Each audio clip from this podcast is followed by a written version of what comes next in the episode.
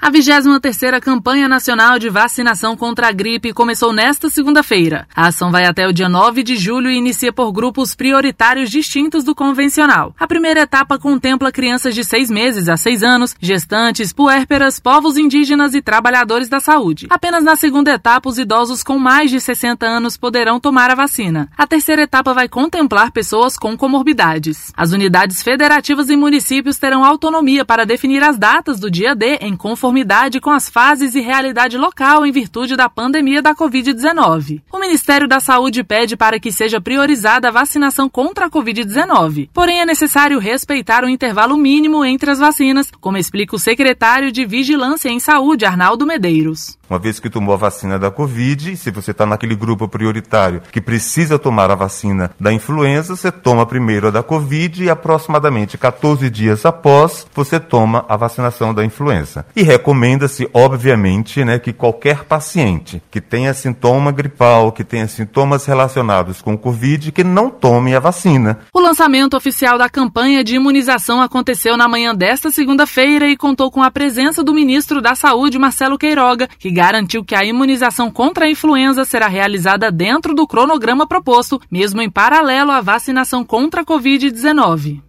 Nós sabemos que, apesar de não ter o mesmo impacto sobre a saúde, a gripe pode levar, nesses subgrupos específicos, a síndromes respiratórias agudas graves. E esses indivíduos que têm síndromes respiratórias agudas graves, eles também pressionam o nosso sistema de saúde, que já está pressionado em face da Covid-19.